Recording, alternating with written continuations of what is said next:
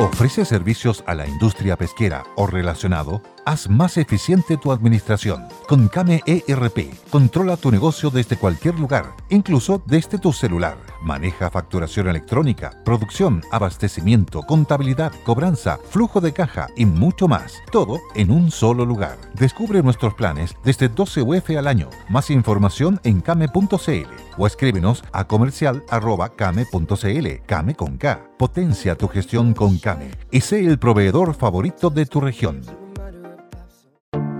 Te invitamos a conocer un lugar mágico, un lugar único, con un paisaje de una belleza que conmueve. Bosque Choyinco, ubicado en el destino Cuenca del Lago Ranco, es el proyecto ideal. Bosquechoyinco.cl, parcelas de 5.000 metros cuadrados con rol propio en el hermoso valle del río Calcurrupe. Fundo Choyinco, kilómetro 3 de la ruta Jifen al lago Maihue, región de los ríos. Consultas y coordinación de visitas en bosquechoyinco.cl. Radio El Conquistador, el medio de comunicación chileno con mayor cobertura nacional, presenta. Buenas tardes, mercado. Estos son los titulares de hoy. Subsecretario de Relaciones Económicas Internacionales plantea que ante un foro internacional es necesario discutir la manera como se resuelven los problemas entre inversionistas, inversionistas extranjeros y los respectivos gobiernos.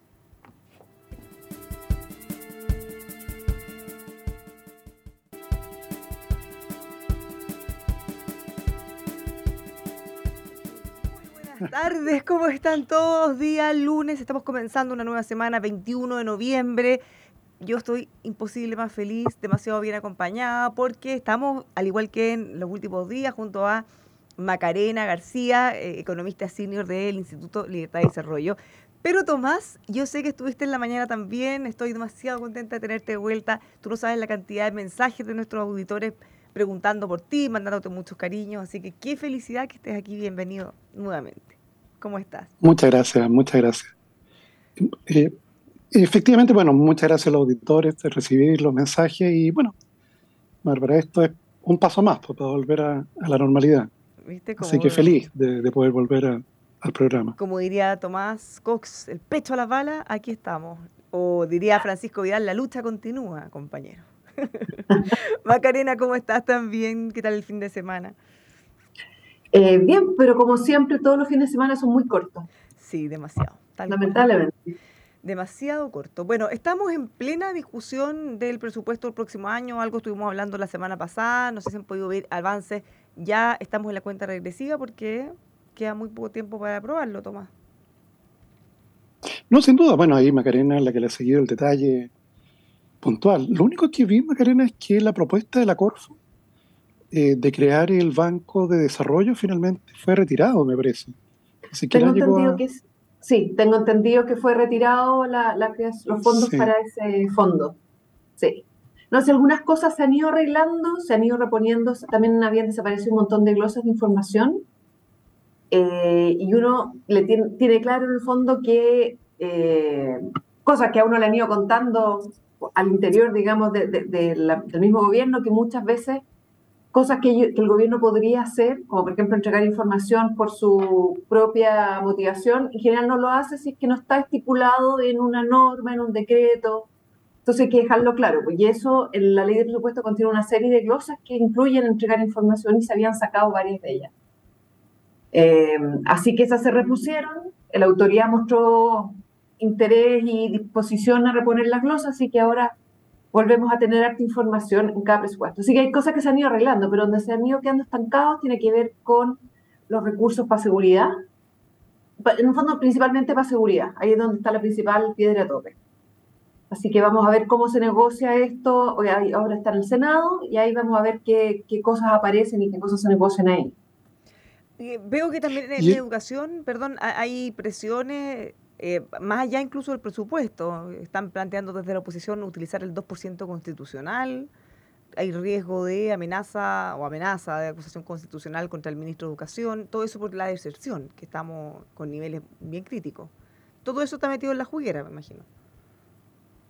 Sí, pero yo creo que ahí hay más bien, no, no hay una postura clara de un sector o de otro, ahí hay como más bien personas que se están quizás descolgando un poco.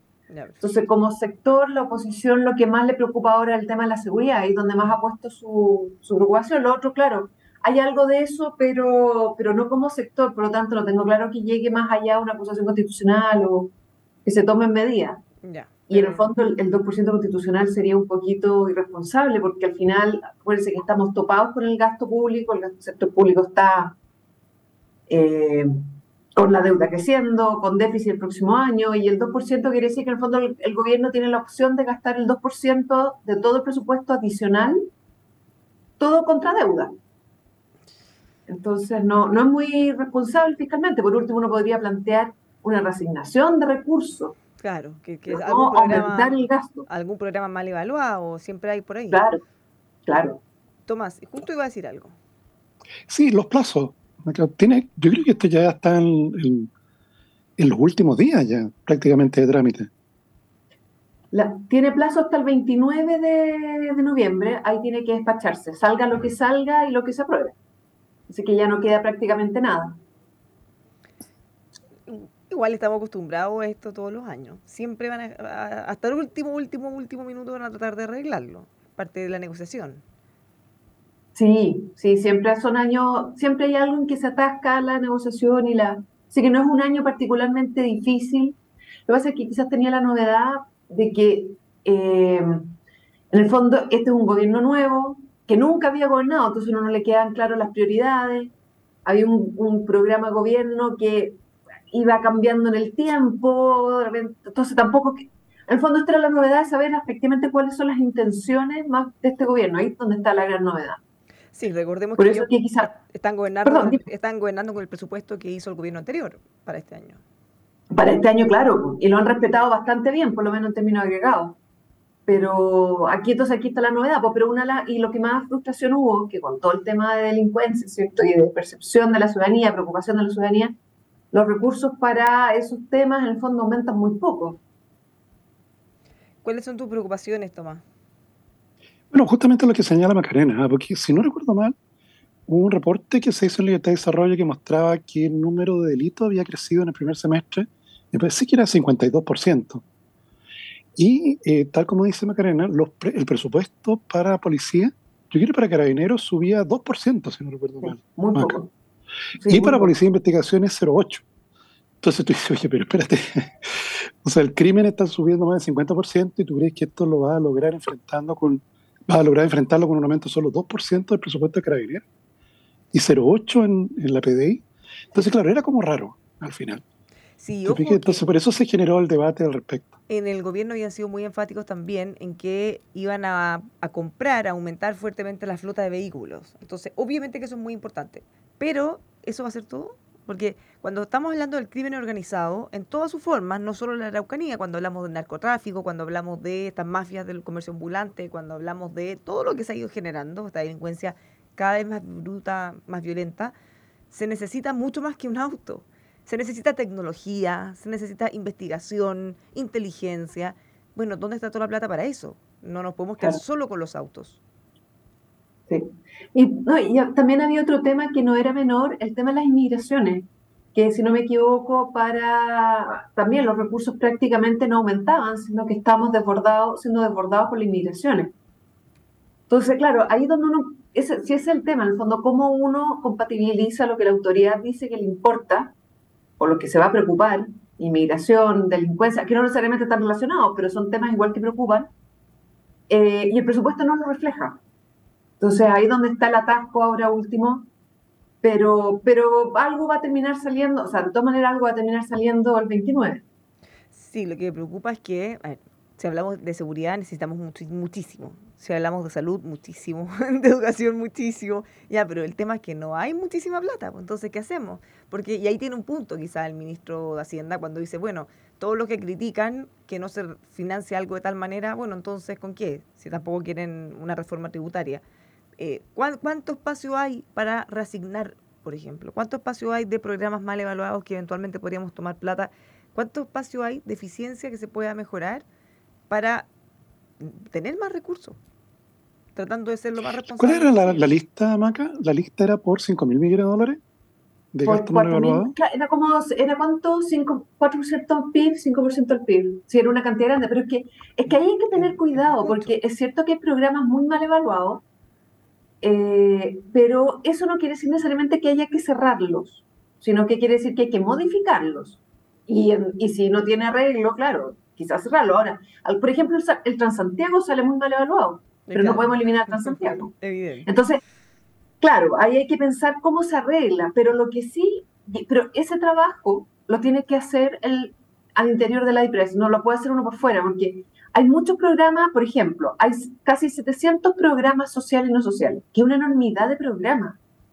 Pero cada uno de esos programas está, por ejemplo, programas para favor de la mujer, pero está repartido en varios ministerios. Entonces, quiere decir que hay burocracia nuevamente creada en los distintos servicios para apoyar distintos programas que al final puede ser que tengan objetivos comunes. Entonces, hay mucha burocracia que se puede estar duplicando, porque en 700 programas, que es una enormidad de programas, eh, hay mucha burocracia para solamente sostener eso. Entonces, ahí, pero ese estudio lamentablemente lo puede hacer la IPRES, no lo puede hacer uno por fuera, porque no, yo creo que es un poco irresponsable decir que hay que cerrar todos esos programas. Ahora, el gran problema de eso es que de estos 700 programas, la gran mayoría no pesa prácticamente nada. Entonces, hacer todo un esfuerzo, o sea, en términos de, gastos del fisco. Entonces, son, hay que hacer mucho esfuerzo por reducir algunos programas. Y los grandes, los muy grandes, son tan grandes que son difíciles de tocar a veces. Entonces, ahí la, el muñequeo político tiene que ser bastante hábil, eh, pero ese trabajo tiene que ser interno claro, y con mucho apoyo de la presidencia. Porque tú sabes más que aquí yo he contado la anécdota de los cuatro pendones. A mí me tocó en una oportunidad en una feria fuera de Chile encontrarme con que eh, Chile estaba representado por cuatro stands, cada uno con un pendón distinto. ¿Te fijas? Había un pendón de Pro Chile, había un, un pendón de Imagen País, había uno de Invest Chile y el cuarto era era de, no me voy a acordar cuál era el cuarto. Y tú sabes que los cuatro pendones con mensajes distintos, bueno, todos eran, a lo menos tenían la bandera de Chile, a lo menos cumplían eso. Y tú sabes que, eh, claro, cada uno de ellos tenía su programa, tenía su presupuesto, pero dependían de ministerios distintos. Como, como, claro, cada monto no era tan relevante, no tenían una masa crítica como para poner eh, un stand grande y generar algún efecto. ¿Te fijas cómo era, el, me, recuerdo el stand de México? Y en ese contexto es que, claro, hubo una intención en su momento de decir, ¿sabes qué? ¿Por qué no tenemos un solo pendón? Eh, promoviendo a Chile en sus aspectos de turismo, Senatur era el cuarto, en sus aspectos de turismo, de exportaciones, de inversión, y, fue imposible al final. ¿Te fijas? No, no, cada ministerio decía, ya, está bien, pásame toda la plata que tú tienes y yo me encargo de eso. Estos programas, uno depende del Ministerio de Economía, otro depende de Relaciones Exteriores, y así. Y yo creo que todavía están los cuatro pendones. Algo parecido trató de hacer el ministro Briones. No sé si se recuerdan ustedes con esto del presupuesto base cero. Sí. En su momento. Sí. ¿Te fijas que era decir, oiga, usted explíqueme desde, desde el origen por qué usted está aquí usando recursos fiscales? No, no, no, no solo me diga, mire, yo estoy gastando porque siempre hemos gastado en esto. Entonces, claro, cuesta mucho, cuesta mucho moverse en esta dirección. Sí, pues en, ese, en esa vez que el ministro hizo el presupuesto base cero ajustado, al final fue poco lo que se pudo recaudar. Fue muy poco, porque lo que dices tú, no había, era él solo peleando por tratar de hacer más eficiente el gasto fiscal, pero me da la idea que no tenía mucho más apoyo de presidencia para abajo necesariamente, no era una prioridad. Entonces, claro, algo logró eh, reducir, ahorrar, pero la verdad es que muy poco. Ahora, digamos las cosas como son, porque cada uno de esos programas tiene un equipo de gente trabajando y eso claramente en cualquier tipo de evaluación, en, la posibilidad de hacer cambios, se van a oponer. Y es lo mismo que hablábamos antes de los programas que están muy mal evaluados. Pese a eso, igual va a haber un grupo de personas defendiéndolo sí o sí porque ahí está su trabajo. Entonces, pero eso implica tener una burocracia o tener cuatro edificios, cuatro directores y todos los equipos hacia abajo para hacer el mismo trabajo cuatro veces.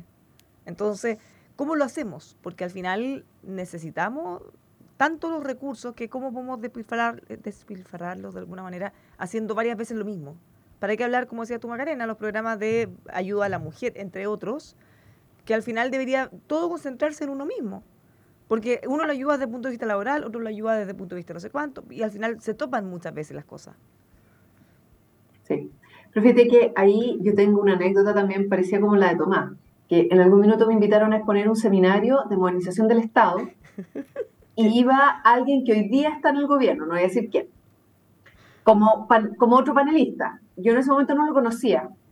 Y bueno, cuando yo explico que en el fondo el Estado además, si está pensado que es de cara a la ciudadanía, para hacer mejores los procesos a la gente, requiere meter tecnologías de la información, eh, que las cosas se hagan más tecnológicamente, que la gente no tenga que hacer todos los trámites presencial, que la información esté, o sea, interna, esté toda relacionada, todas las instituciones tengan la misma información, ya yo lo encontré a toda lógica. Y cuando después de mí expone el otro, la primera pregunta que me hace, bueno, entonces tú estás proponiendo que hay que reducir el empleo en el sector público, porque con eso hay que haber gente desempleada.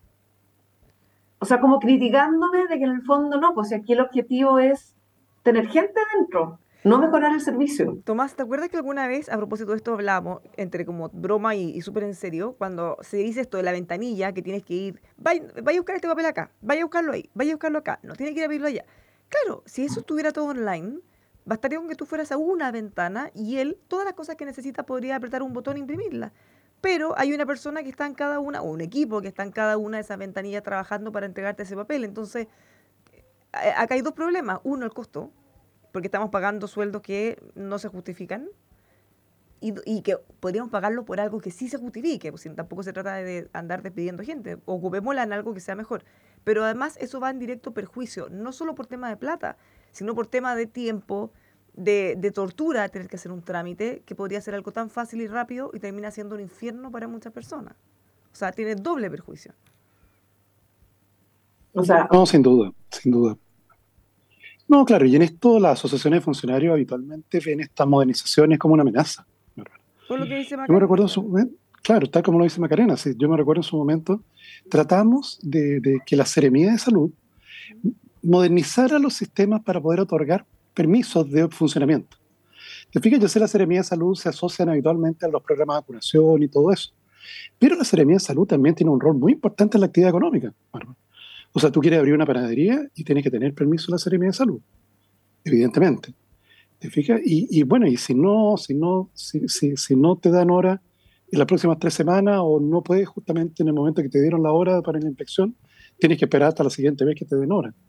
Entonces, de hecho, tratamos en su momento de poder modernizar los sistemas, de cómo otorgar justamente permiso.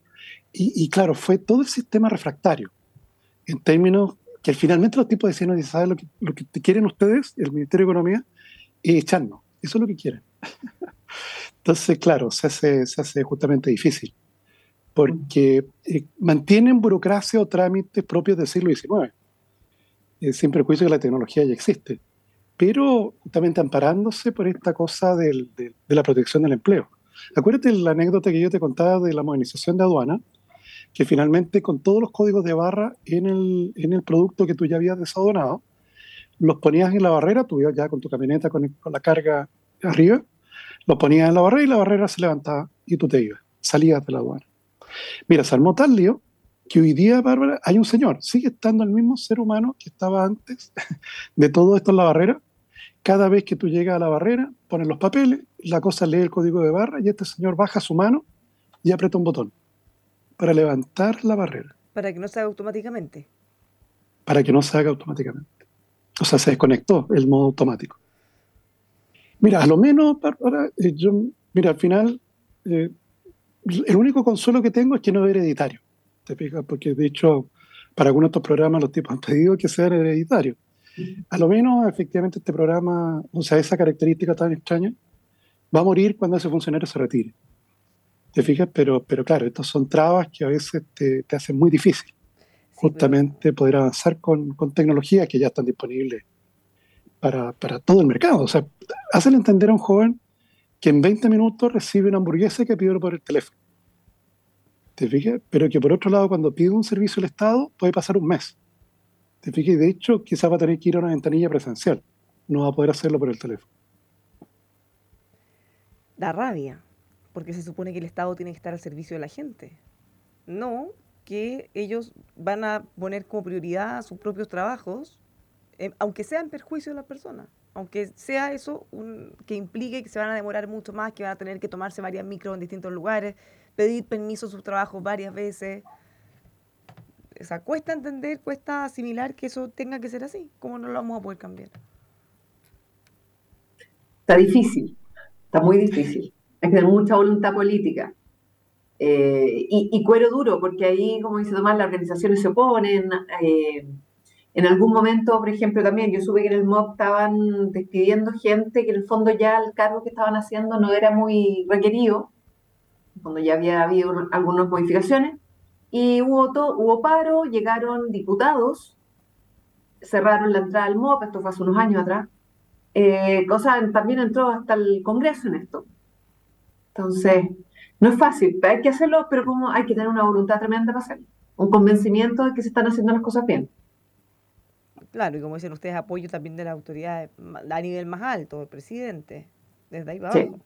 Lo que puede hacer un ministro o las otras autoridades más abajo, eh, con alta oposición, es, difícil.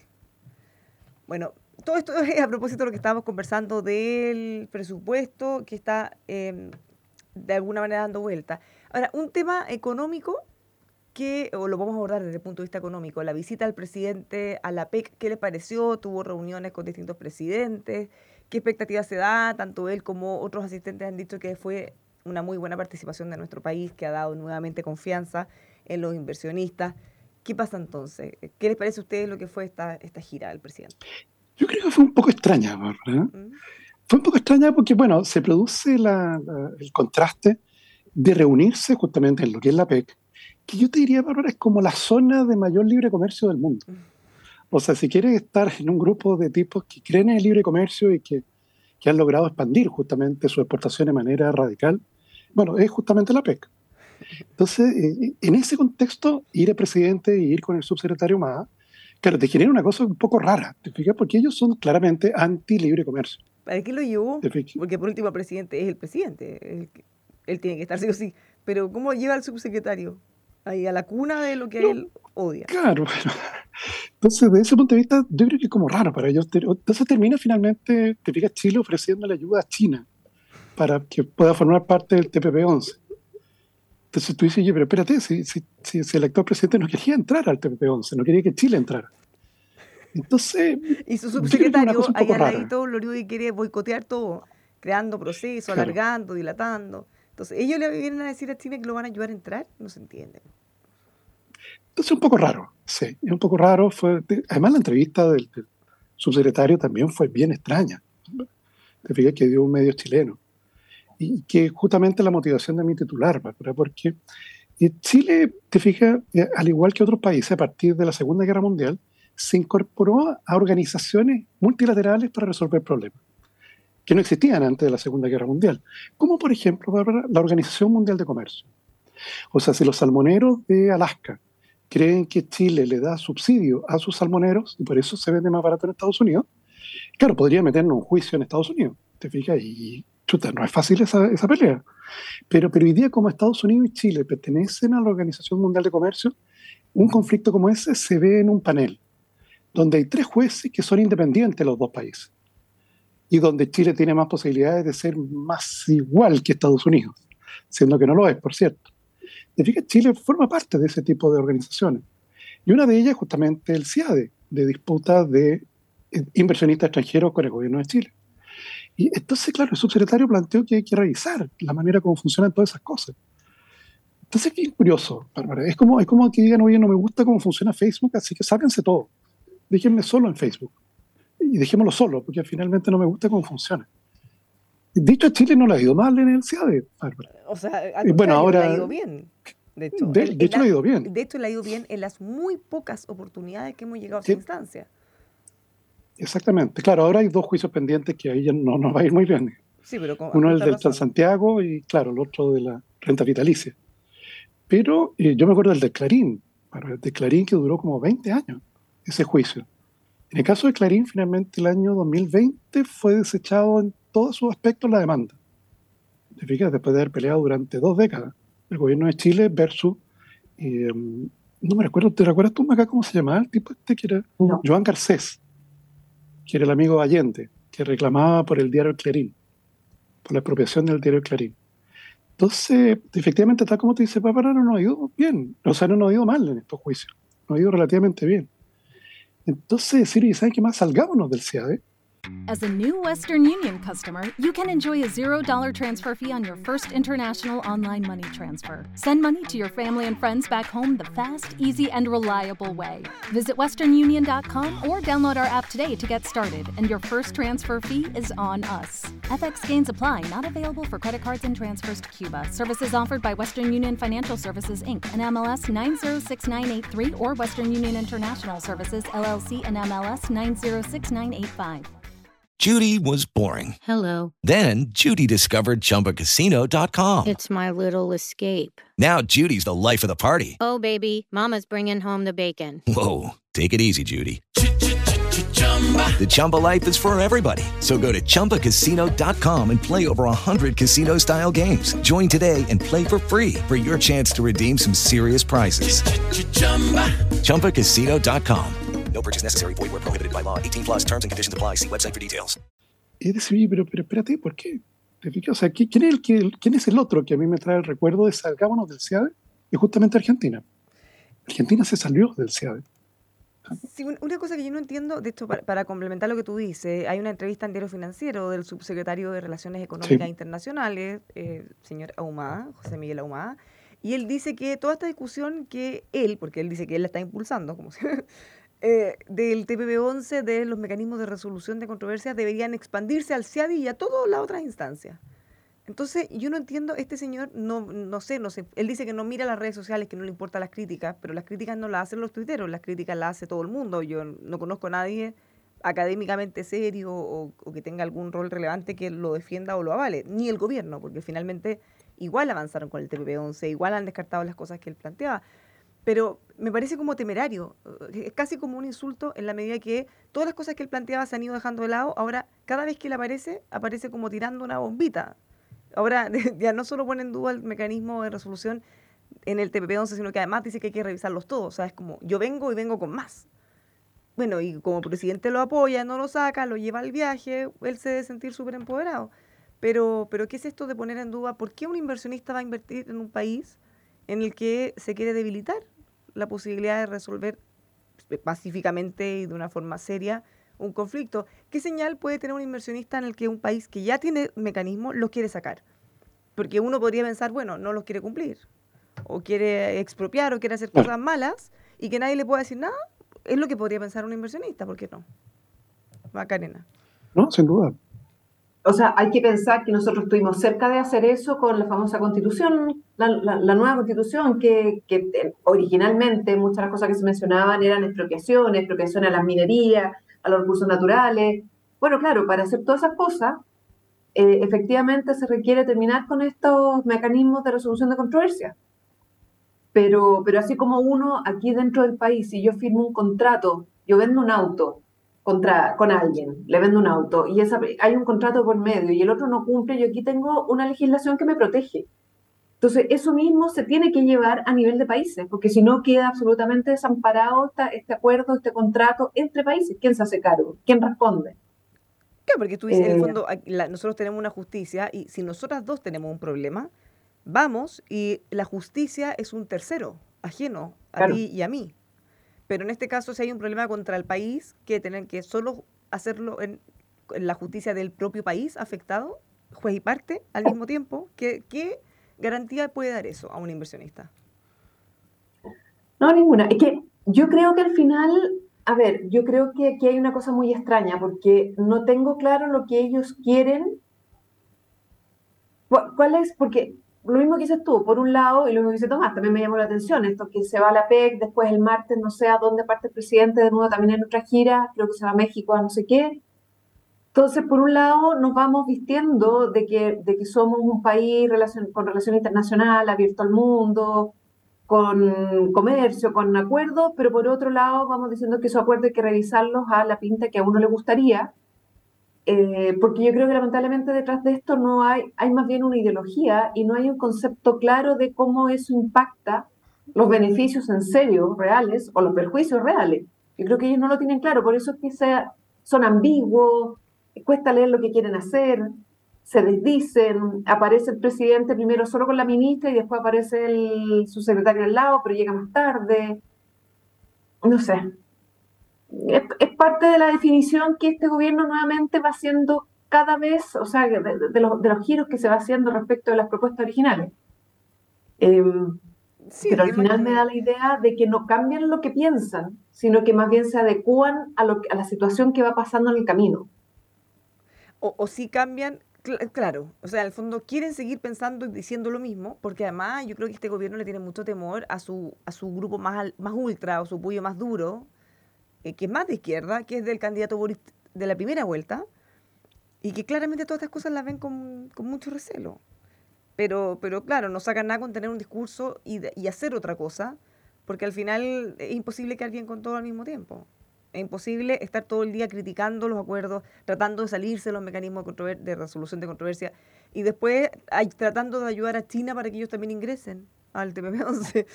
Es como raro. O sea, hay que tomar una definición. O estamos, somos o no somos. Y parece que eso no, no, lo quiere definir el presidente porque por algo sigue ese señor en la subsecretaría. Pero es que es lo mismo que te demuestra el tema del presupuesto que hablábamos y de la seguridad hoy día todos los días y a cada rato, quizás, que probablemente quizá hay más denuncias también y los medios también están más atentos, entonces obviamente está agarrando un revuelo más grande. Pero el tema de la inseguridad en Chile ha llegado a unos niveles que no habían antes, no existían. Pero cuando tú ves el primer presupuesto, hay un crecimiento en cultura, en deporte, en otras cosas que, no son prioritarias, eh, y lo que es ítem seguridad, un crecimiento prácticamente cero. Entonces, cuando tú empiezas a ver los movimientos del presupuesto y empiezan a delinear las preferencias de este gobierno, no apoyan lo que dicen, dicen una cosa, pero hacen otra. Eh, eso está pasando un poco en todas las cosas. Es confuso en materia económica, porque mientras más claras son las señales, todos sabemos mucho mejor. Esa certidumbre se valora y marca la diferencia. Nos vamos a la pausa, seguimos haciendo Buenas tardes Mercado con Tomás Flores y Macarena García.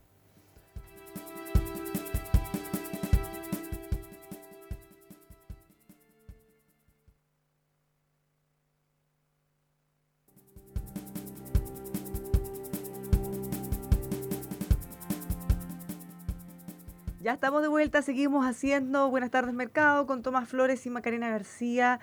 Estuvimos dando una vuelta al presupuesto, estuvimos mirando también eh, los impactos de la, visita, iba a decir, la gira del presidente, cómo nos manejamos en materia económica, estamos atrayendo no inversionistas, es un tema que está por verse. Pero ahora tenemos otro problema político que está 100% ligado a la economía y es que tenemos un paro de camioneros que está a la embarrada en, bien chileno. Eh, han paralizado, por un lado de la política se pide que se aplique la mano firme, mano dura, los que antes estaban más en contra de esas medidas, ahora son los que más las promueven. Desde la Asociación de Exportadores nos dicen que no puede esperar la fruta, porque ustedes saben que la fruta tiene un periodo, un plazo muy acotado y si no se está a perder. Entonces, eh, ¿qué, ¿qué, vemos de esto? ¿Cómo se sale? Y los impactos económicos que puede tener, no solo para la agricultura, sino que para toda la economía en general. Sobre todo, para que una de las demandas es relacionado con el precio de los combustibles. Precio, para que yo no veo mucha perspectiva que pueda bajar de manera significativa. ¿Okay? Porque, bueno, ahora está bajando un poco el petróleo crudo. Te fijas, está bajando por, por rumores de que el cartel del mal podría aumentar la cuota de producción, como medio millón de barriles. Pero, y, eso está llevando a que, que, esté bajando en este momento el precio del petróleo, pero, pero bajando en un 1%. Pero por otro lado, déjame ver el dólar, Bárbara. El dólar en este momento en Chile 944 pesos. Ay, ¿qué pasó? Que hace poquito teníamos incluso bajo 900 pesos. ¿Qué pasó? Que retrocedió y volvimos. No, y de hecho, a pesar de que el precio del cobre está alto, te fijas, el precio del cobre está entre 2 dólares 58. Entonces está como te dice una cosa como rara, te fijas. O sea, yo me fui con un precio de cobre como de 3.30 y el dólar es 9.50 y vuelvo y el precio del cobre está más alto, pero el dólar se quedó ahí. Se quedó donde mismo. Entonces, yo, sé que esto está pasando a nivel mundial. ¿eh? Sí, En varios países está pasando esto con el dólar, pero, pero el efecto final sobre combustible, Bárbara, yo no sé si hay mucho espacio para algo más. Además, yo no me recuerdo, Maca, no sé si te acuerdas tú, del impuesto específico, los camioneros pagan, del impuesto específico al diésel. Sí, tiene si camionero, claro, si el camionero es chico, me parece que pagabas como el 25% al final. Sí, sí tienen una ayuda ahí que no es menor. Sí, pues. Entonces como que no hay tanto espacio. Te fijas que como no hay mucho espacio para, para, para que el precio del diésel cambie muy radicalmente. Sí, pero, de hecho, tiene que todo ver, está como para el otro lado. Tiene que ver con alce costo, pero también tiene que ver, si no me equivoco, por el tema de la inseguridad del, de los ah, camioneros. Que ahí hay un temazo también. Sí, es que es bien distinto, porque el precio del petróleo, claro, en el fondo poco puede hacer el gobierno salvo darle subsidio y no sé si políticamente flota darle subsidio. Pero sí el tema, yo creo que ahí todos diríamos, más que como camioneros, como cualquier persona, cualquier profesión, que lo único que está pidiendo es lo más mínimo de poder trabajar sin que le pase algo, sin ser atacado, sin que le queme el camión, sin ser herido. Y, y ahí todavía, pese a todas las medidas que se han tomado, estamos bien al debe. Sí. Ahora, no se plegaron todos los camioneros, esto creo que son solamente los de la zona norte. Eh, ha habido otros que se han, rechazado la medida. O sea, no, es un, esto no es un paro de camioneros como fue en su minuto, no me acuerdo en qué año, pero que hubo un paro en serio de camioneros en Chile y ahí sí que quedó la escoba. Esto es una muestra. Sí, fue octubre del 72, si no recuerdo mal, el gran paro. Claro. No, estos son... Claro, porque también uno podría pensar, Bárbara, en cosas que, bueno, no le van a gustar mucho a los camioneros. pero, pero, pero claro, con estas vulnerabilidades se empiezan a plantear ideas. Entonces, claro, aparecen los típicos gallos de los trenes. ¿ah? Que los trenes, que hay que poner un tren, no sé, de aquí a la Antártida, y todo, ese tipo de cosas. ¿Te fijas? Pero, pero, pero una cosa que es más, más concreta, en mi juicio bastante más realista, es el cabotaje. Aprovechemos de darle énfasis a ese, a ese proyecto de ley que, que duerme en el Congreso. Hoy día, Bárbara, un buque de bandera extranjera que, por ejemplo, llega a Antofagasta, descarga en Antofagasta y después sigue la ruta hacia Valparaíso, no puede transportar carga entre Antofagasta y Valparaíso. Lo que es bastante poco eficiente si ya va a hacer ese viaje. Entonces, claro, o sea, si, si tú pudieras permitirle usar parte de la bodega que hoy día ya tiene vacía, porque descargó parte ya en Antofagasta, Efectivamente, hoy día tenemos una especie como de autopista en el mar donde los camiones, por así llamarlo, los buques, van medio vacíos. Y podrían efectivamente ocupar ese, espacio. Okay, entonces, de ese punto de vista es que, bueno, yo sé que esto afecta a los intereses de la flota nacional. Eso te va a decir, ¿cuál, es, la lógica de esto? ¿Es un proteccionismo? Claro, claro, es parecido, Bárbara, a lo que existe. Esto también, suponte tú, una yo creo que con Estados Unidos todavía no tenemos convenio en esta materia. O sea, por ejemplo, un vuelo en Chile, Santiago, Miami, Nueva York. Yo creo que no puede subirse un pasajero en Miami y bajarse en Nueva York. Aquí nos hace falta el gran cote ah. Pero yo, estoy, yo creo, estoy casi seguro que no se puede. O sea, cabotaje y se permitiría cuando los dos países logran un acuerdo recíproco. Pero, pero claro, para una línea, yo creo que las líneas aéreas norteamericanas hacen solo Santiago. No hay ninguna que haga Santiago-Concepción. Yo creo que llegan aquí a Santiago y se devuelven, ¿no? O sea, nunca he visto un pasaje de una línea aérea que sea un vuelo local. No. En cambio, Chile sí, pues la en Chile hace, hace Miami a otros destinos, dentro de Estados Unidos. Entonces, claro, desde ese punto de vista es que, que, claro, estos espacios son interesantes porque efectivamente te dejan mayores, mayores posibilidades para mover la carga. Porque claro, los tipos abogan porque pongamos un tren ahora. Y con eso vamos a solucionar el problema. Oye, si el tren también es fácil poderlo, poderlo paralizar. Entonces, desde ese punto de vista es que, claro, estas cosas finalmente pueden saltar para cualquier lado. Entonces, por eso es que me preocupa que con esto agarre vuelo lo del tren de nuevo. Que, que finalmente terminemos con un tren que, que, bueno, lo vamos a ocupar yo creo que semana por medio. ¿Te fijas? Porque el resto de la semana no vamos a tener demanda para él. O sea, por algo no se ha reactivado, pese a que nos gustaría, o que tiene mística, o que le envidiamos mucho a Europa que ellos se puedan mover en trenes para todos lados. Pero en Chile eso no pasaría. Ya lo han estudiado mucho. Claro, salvo los trenes, Bárbara, de, de interurbanos, como, como el de Melipilla. Claro. El Melitren, ese sí te da los números, de todas maneras. Al igual que el Metrotren. Tramos razonablemente cortos para que una persona pueda vivir y trabajar en distintas ciudades. Sí, Hoy día, si tú vives en Melipilla y trabajas en Santiago, Bárbara, dos horas de ida, dos horas de vuelta. Te fijas con el Melitren, te va a demorar probablemente unos 50 minutos o 45 minutos en el viaje. Claro, va a cambiar la vida. Entonces, claro, ahí son, yo creo que son como 50 millones de pasajeros que pueden transportar eso. No, y además todos los que podrían eventualmente ir, porque no lo hacen ahora, pero si tuvieran esa posibilidad, bueno, podrían trabajar allá o trabajar acá en Santiago y vivir allá. O sea, muchos se sumarían, seguro. Ahora no tienen esa posibilidad. No, entonces por eso aquí cuidado con esto, ¿eh? que para dónde puede saltar finalmente este paro de camioneros. No, no haya terminado finalmente con que esto, con esto se agarra vuelo con el tren de nuevo. ¿Cómo lo ves, Macarena? Eh, mira, no, no, me preocupa por lo mismo que dice Tomás, porque aquí es donde empiezan a aparecer presiones. creativos.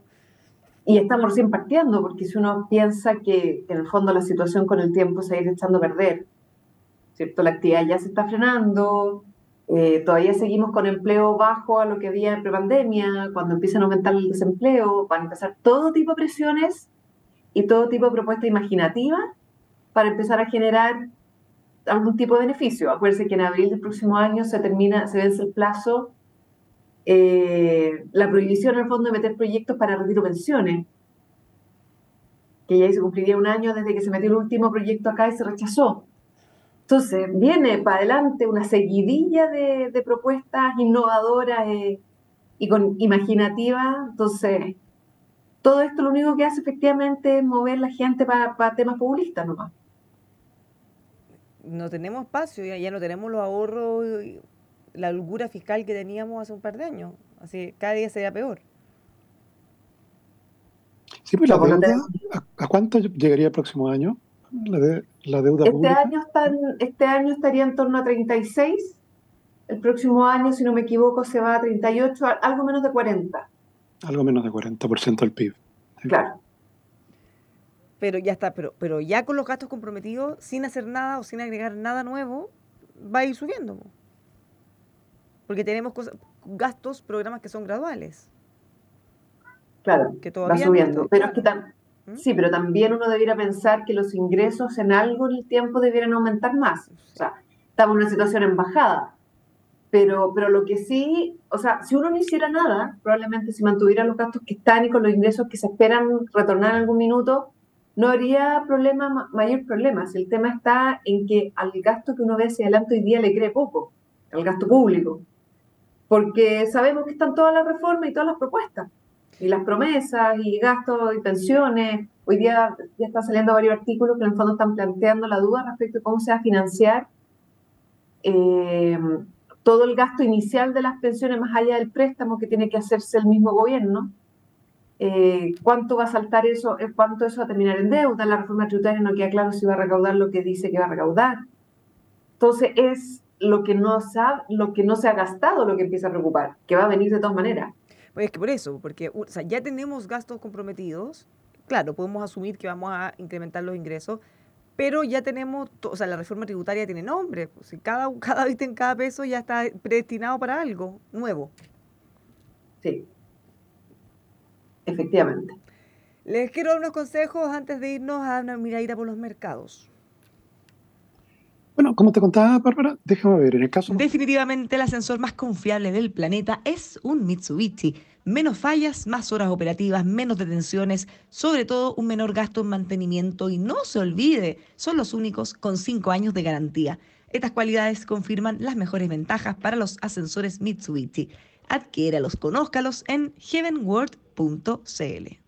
Si la inflación está impactando en los costos de tu empresa, cotiza y licita las compras de tu negocio con Cenegocia y mantén los costos a raya. Solicita un demo en cenegocia.com. Casas prefabricadas Lunken, la mejor opción de adquirir la casa de tus sueños. Casa desde el kit inicial básico hasta llave en mano, con maestros, materiales de primera calidad de estructura metalcom y madera Casas prefabricadas Lonquén, experiencia y responsabilidad con despacho a todo Chile. Lonquén Norte 15777, Calera de Tango, región metropolitana.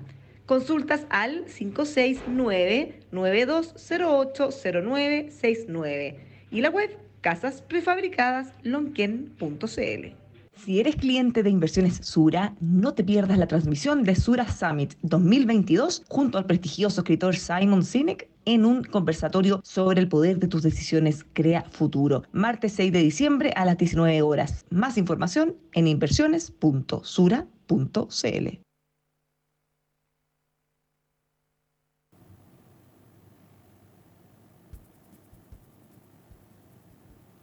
Y ahora sí, Tomás, commodities, mercado.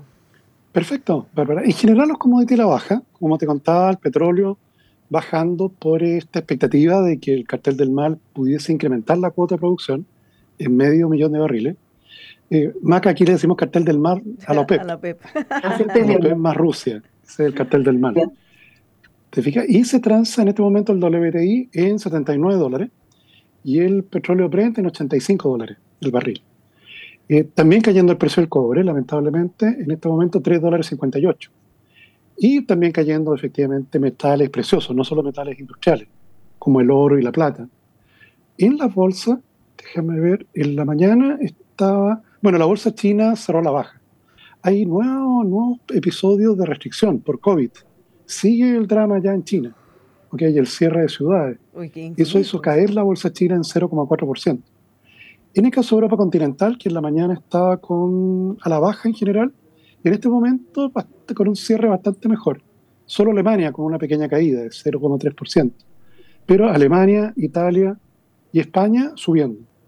Y Estados Unidos, déjenme ver, Estados Unidos también, eh, Estados Unidos, no, Estados Unidos sigue en rojo, al igual como, como ocurría en la mañana.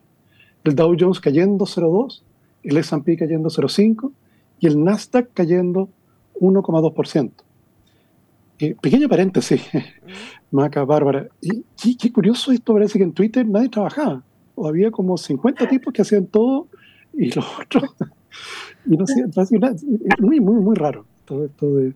Es rarísimo lo que está pasando y cómo va a sobrevivir, porque recordemos que se gastó miles de millones de dólares en comprar Twitter, señor Elon, eh, muy odiado por estos últimos días. Y bueno, llegó despidiendo gente, después empezó a cambiar las condiciones, eh, generó una especie como de casi autodespido o renuncia forzada, porque finalmente lo que estaba ofreciendo era casi imposible de aceptar. Pero la situación de, de Twitter ahora es crítica, porque ¿cuál es la idea? ¿Cuál es el plan? ¿O qué pretende hacer con esta red social que gastó tanta plata en comprar? ¿O la idea era destruirla? No, pero está haciendo modificaciones está volviendo cosas, parece que yo entiendo poco lo que ha ido haciendo, pero ya está haciendo cambios importantes de, cómo opera Twitter. Em, habrá que ver con lo que termina. Yo fíjate que, siendo que la forma no me gusta, pero yo confío en su, yo creo que él tiene claro para dónde quiere ir. O sea, claro que no me gusta la forma en cómo lo está haciendo, pero sí, de hecho es muy, controversial. ¿Ah? Es muy controversial. Claro, muy controversial como son estos personajes. Sí, pues. Además le abrió la cuenta a, Donald Trump nuevamente. de vuelta, sí. ya, pero, para que usted se en cuenta el, los impactos que se pueden generar con cosas como esta. Acuérdense que hace unos días, en inicio, uno podía pagar por la verificación. Tú pagabas 8 dólares y te ponían en la estrellita azul al lado, como cuenta verificada. Entonces, una persona, un X, se hizo pasar por una empresa muy conocida, un laboratorio farmacéutico. Entonces, se hizo en la arroba el nombre del laboratorio verificado dijo, ay, genial, y tuiteó, eh, desde hoy los medicamentos para la insulina o algo así, para la diabetes, serán gratis. Bueno, y eso le significó a la empresa una caída en la bolsa de miles de millones de dólares. ¿Por qué? Porque alguien graciosito se pudo certificar y verificar como la empresa e hicieron una noticia falsa y eso tuvo una repercusión de miles de millones de dólares en una empresa. ¿Qué pasa con eso? Porque el perjuicio que ellos tuvieron es real, no es de redes sociales, no es en un juego online, digamos. Eh, y todo por la irresponsabilidad de verificar o certificar cuentas que no eran reales. De hecho, lo suspendieron, la posibilidad de comprar esas verificaciones. Pero te das cuenta que al final ah. una plataforma, una cosa que era como divertida, termina generando un perjuicio económico brutal a una empresa que no tenía nada que ver. ¿Era Pfizer o no? No, era otra. No, era otra que yo no conozco, o no me acuerdo, pero no, no, era, no era Pfizer. Pero imagínate tú como empresa de, la nada, a pito de nada, alguien chistoso usa, tu nombre, da un anuncio y se te desploma la empresa en la bolsa. Así que sea lo que sea que va a hacer, ojalá que lo piense bien. Pero, ¿qué pasa? ¿Qué pasa en esos casos? Igual me queda la duda, ¿qué, qué puede hacer la empresa o ya jodido nomás? No, pero yo, No, yo creo imagino- que es. ¿Ah? Perdón. Dale, pero yo me imagino que va a meter modificaciones justamente para evitar ese tipo de problemas, por eso que está aumentando el cobro de las certificaciones, ¿o no? Sí, pero antes no se cobraba y solo te certificaban gratis a las cuentas que ellos de verdad certificaban. po. Sí, e- entonces no es cosa de pagar porque uno podría pagar mucho, pero en el fondo eh, empezaron a crearse cuentas de personas famosas porque cualquiera, uno puede crear una cuenta Barack Obama certificada. Y, y toda la gente cuando la lea va a creer que es Barack Obama, si está certificado. po. A diferencia de antes, que cuando hablaba Barack Obama y tenía su certificación, era porque realmente él demostró que era él. Entonces, ahora, en el fondo, no puede ser pagado eso, porque cualquier persona podría pagarlo. Se necesita que haya, un- a menos que se pague, pero además lo verifiquen de verdad. po. Sí. Claro, que, que tú puedas certificarlo y que en el fondo te cobren por el hecho de hacerlo. Pero que seas tú o la empresa. Bueno, ya nos tenemos que ir. Se nos pasó muy rápido el programa hoy día. Estuvo muy entretenido. Macarena Tomás, muchas gracias. Hasta mañana. Hasta mañana. mañana. Que tengan, estén todos bien. que tengan todos una muy buena tarde. Mañana seguimos acá de vuelta en Buenas tardes Mercado. Un abrazo para todos. Más ratito por los opuestos. Chau. Chao, chao.